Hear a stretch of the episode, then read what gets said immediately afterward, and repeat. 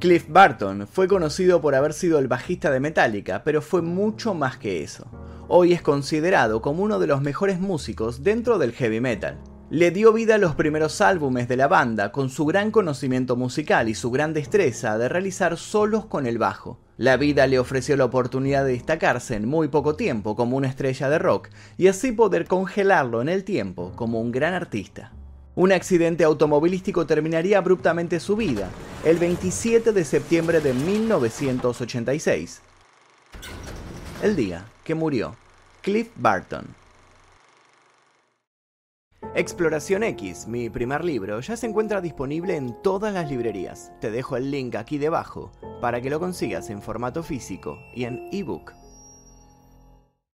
Y antes de comenzar, como siempre hago, me gustaría que me cuenten algunas anécdotas que tienen sobre Cliff Barton, cuál es su tema favorito, cuál es el disco de Metallica que más les gusta, eh, qué saben sobre su vida en particular, cómo lo conocieron y demás cuestiones. Compartan sus anécdotas sobre este gran músico aquí debajo y también los invito a dejar sugerencias para posibles futuros videos. Ahora sí, comencemos.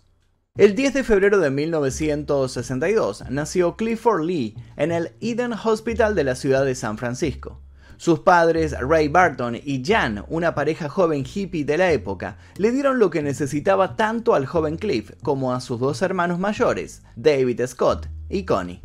Fueron criados bajo ideales de libertad y con una apertura que no todos los jóvenes tenían. El hipismo había estallado hacía algunos años, por lo que algunos adolescentes aún se mantenían en los márgenes de lo conservador, que era lo vigente hasta el momento. Cliff adoptó de sus padres tanto su imagen, su forma de ver el mundo y sus actitudes. Su padre, Ray Barton, originario de Tennessee, trabajaba como ingeniero en San Francisco, mientras que su madre, Jan, nativa de California, trabajaba enseñando a estudiantes con discapacidades para el distrito escolar de Castro Valley. La apertura mental con la que contaba Cliff lo hacía diferente al resto. Sus padres lo describían como un niño inteligente, capaz y tranquilo. Pero si algo lo caracterizaba es que siempre había sido él mismo y nunca le había gustado que le dijeran lo que tenía que hacer o decir. Durante su infancia jugó en varias ligas de béisbol, pero en realidad su futuro se encontraba lejos del deporte. A los 6 años tuvo su primer acercamiento al mundo de la música y comenzó a tomar clases de piano. Pero lamentablemente unos años más tarde una tragedia lo marcaría para siempre. El 19 de mayo de 1975 su hermano Scott falleció de un aneurisma cerebral. A partir de esa noticia Cliff, ya con 13 años, había definido el camino que quería tomar, tocar el bajo y tomar clases de música. A sus más allegados les dijo luego de la muerte de Scott, yo voy a ser el mejor bajista por mi hermano. Cada día dedicaba 6 horas a practicar el instrumento, tarea que incluso mantuvo ya siendo una estrella de rock. Todos pensaban que simplemente lo que había dicho era una promesa tomada por lo que le había sucedido, pero nadie decidió llevarle la contra. Simplemente lo dejaron ser, y así fue como continuó con sus clases y en ese tiempo se acercó a Easy Street, un grupo con el que permaneció algunos años. Pasaron más de seis meses y para sorpresa de todos, Cliff había demostrado una mejora increíble en sus clases de bajo. Realmente tuvo una progresión en su forma de tocar, y así fue como comenzó a practicar con otros profesores y se topó con el bajista de jazz Steve Dougherty para fines de 1970. Con Steve aprendió a leer música y a introducirse en varios estilos, desde el jazz hasta las bases infaltables de la música clásica, también el country y el rock sureño. La primera banda de Cliff fue Easy Street, de donde salieron dos futuros miembros de Fate No More, Big Jim Martin y Mike Bordin. Pero al poco tiempo esta banda se disolvió. Luego continuó en Agents of Misfortune, pero tuvo el mismo final. Sin embargo, ambas experiencias ayudarían a Cliff para formarse como bajista para lo que se le venía encima. Para 1982, Cliff Barton estaba viviendo su primera experiencia a nivel profesional de formar parte de una agrupación. Trauma, su nueva banda, le permitió viajar a Los Ángeles y actuar en el Whiskey a Go Go. Ese viaje llevaría a Cliff a acercarse a una de las bandas que a futuro sería considerada como una de las más grandes de la historia. Estando en el evento, dos asistentes y miembros también de una banda muy nueva que se había formado el año anterior lo escucharon tocar. Se trataba de James Hetfield y Lars Ulrich, quienes a primera vista pensaron que estaban viendo a alguien tocar un solo de guitarra, pero cuando se acercaron quedaron totalmente sorprendidos. Cliff estaba tocando un solo de bajo. Sin dudarlo, decidieron que Barton, con su manera agresiva de hacer música, tenía que formar parte de Metallica. Pero ese cambio no estaba en los planes de Cliff. Si bien no estaba conforme con el destino que parecía tomar trauma, tampoco quería irse al sur de California, que era lo que implicaba cambiarse de banda, y por eso no aceptó inmediatamente la oferta. En los meses siguientes, mediante llamadas telefónicas y ensayos programados con la banda, Barton trató de direccionar las cosas a su gusto y los terminó por convencer para que dejaran Los Ángeles y se establecieran en San Francisco. Finalmente, Cliff debutó con Metallica el 5 de marzo de 1983 y para su segundo concierto ya tuvo la oportunidad de demostrar lo que le salía de las entrañas. Realizó un solo de bajo inolvidable.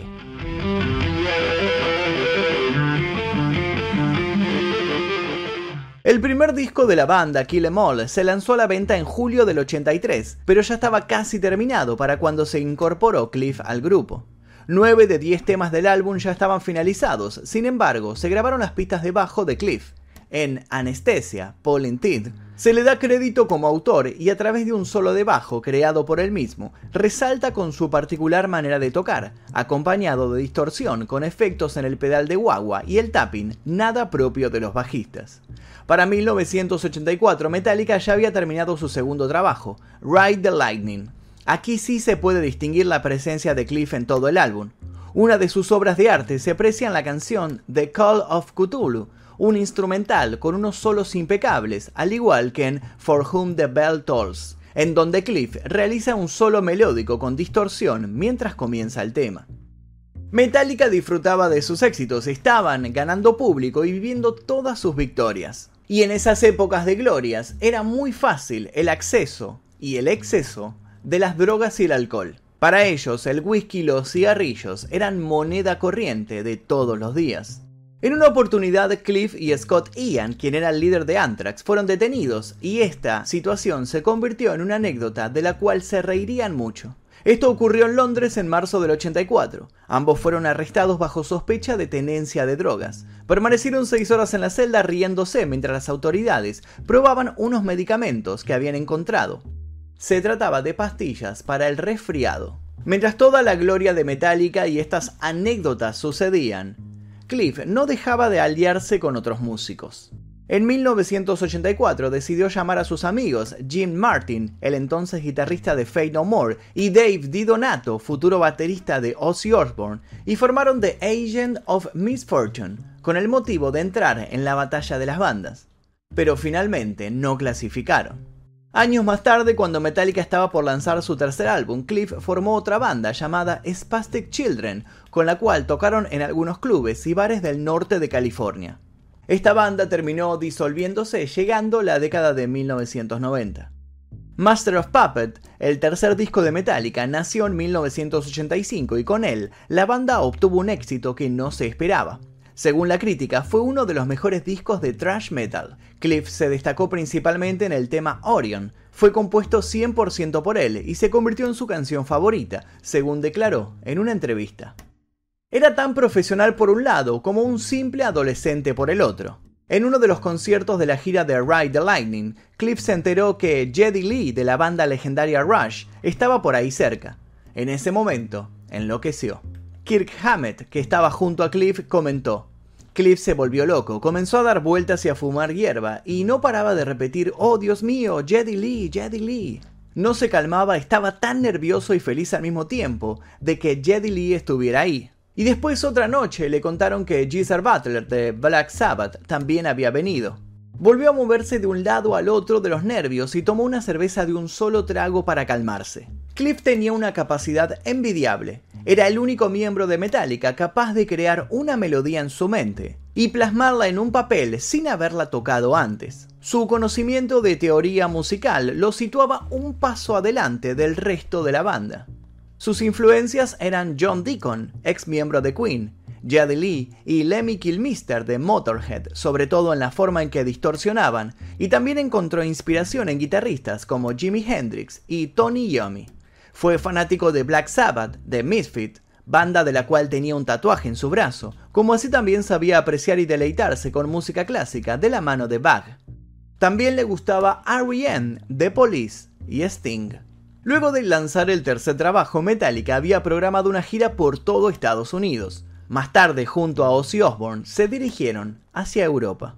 Para el 26 de septiembre de 1986, Metallica tenía una cita en Estocolmo, Suecia, en la gira de Damage Inc. Fue una noche increíble en el Solna Hallen Arena. James Hetfield volvió a tocar su guitarra después de un tiempo, ya que se había roto su brazo al comienzo de la gira. Esa noche Cliff deleitó al público con un solo de bajo como únicamente él podía hacerlo. Lo ejecutó en el tema Star Spangled Banner. Lo que nadie imaginaba es que aquel concierto se volvería bastante particular por algo que estaba por suceder. Terminado el concierto, la banda del momento subió a su autobús y partió rumbo a Copenhague. Para el día siguiente tenían pactado otro evento. En pleno viaje, entre risas y comentarios del show que habían dado, los integrantes de la banda comenzaron a repartirse cartas al azar con el fin de asignarse los lugares en los que dormirían al llegar al destino. A Cliff le tocó unas de picas y por ser la de valor más alto en salir, tuvo la prioridad de elegir en dónde descansaría. Pero eso nunca sucedería. Apenas pasadas las 6 de la mañana, el conductor del autobús de la banda perdió el control y en un intento de enderezar el volante para recuperarlo, el vehículo se convirtió en un trompo. El autobús empezó a patinar y rodó varias veces hasta por fin detenerse. Lamentablemente Cliff fue expulsado en uno de los giros y el autobús terminó encima suyo aplastándolo. Cuando todo se detuvo, la banda salió como pudo del vehículo y encontraron a Cliff debajo del bus, boca abajo. Según las versiones, Cliff habría muerto de forma instantánea al impactar el autobús directamente sobre su cuerpo. Pasadas unas horas del accidente, una grúa llegó al lugar y levantó el vehículo del cuerpo de Cliff. La banda tenía esperanzas de que aún pudiera sobrevivir. Sin embargo, luego de levantar el autobús, el cuerpo de Cliff yacía sin vida ante la vista de todos. De esta manera, Cliff Barton fallecía a los 24 años. Según el conductor, el accidente fue producto de un choque del vehículo contra unas placas de hielo que se encontraban en la carretera. James, el vocalista, estaba furioso, incluso lo quiso golpear, pero fue detenido a tiempo por los otros integrantes de la banda. Sin quedarse con dudas, James fue a recorrer la carretera en busca de esas placas de hielo de las que hablaba el conductor y no vio nada. Hasta pensó que el chofer estaba borracho. Cliff Barton había fallecido, según un informe médico del doctor Anders Ottoson, por una contusión pulmonar. Las investigaciones del personal policial concluyeron en su informe que la temperatura del aire de la madrugada del 27 de septiembre había sido de 3.7 grados centígrados, pero no se hizo alusión alguna de la presencia del hielo en la carretera. Luego, en busca de más respuestas, se determinó que el conductor, contra todos los rumores y las especulaciones que rodearon el accidente, no iba ebrio ni dormido. Si bien la presencia de Cliff en el total de años que Metallica está tocando no fue mucha, hay que reconocer que nunca volvió a ser igual. Cliff aportó a Metallica la magia de sus solos distorsionados que nadie pudo igualar. Luego de su trágica y temprana muerte, el cuerpo de Cliff Barton fue incinerado y sus cenizas fueron esparcidas en el Maxwell Ranch.